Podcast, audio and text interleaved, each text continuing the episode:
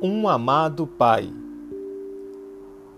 A grandeza de São José consiste no fato de ele ter sido esposo de Maria e o pai de Jesus. Como afirma João Crisóstomo, um santo da Igreja, colocou-se inteiramente a serviço do plano de salvação.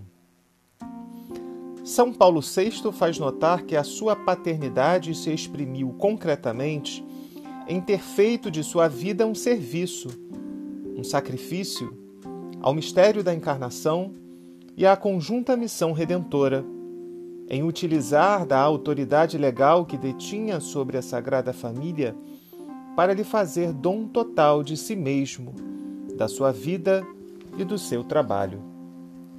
Em ter convertido a sua vocação humana ao amor doméstico na oblação sobre-humana de si mesmo, do seu coração e de todas as capacidades no amor colocado a serviço do Messias, nascido em sua casa.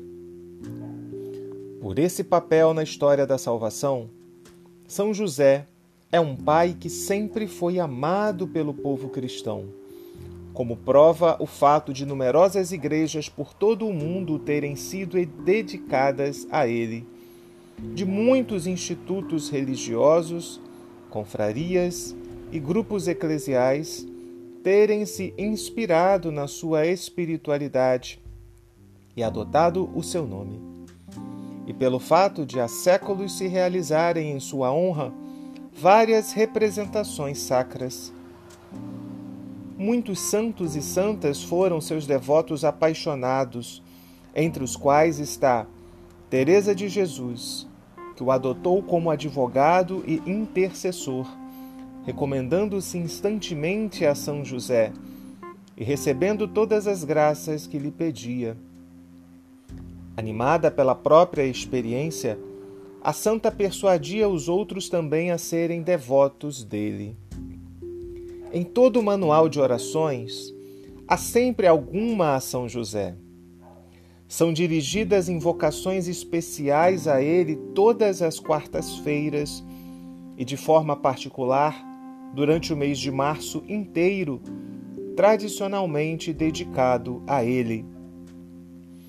A confiança do povo em São José está contida na expressão Ide a José que faz referência ao período de caristia no Egito, quando o povo pedia pão ao Faraó e ele respondia: Ide a José e fazei o que ele vos disser. Gênesis 41, 55. Tratava-se de José, filho de Jacó, que acabara vendido, vítima da inveja dos seus irmãos.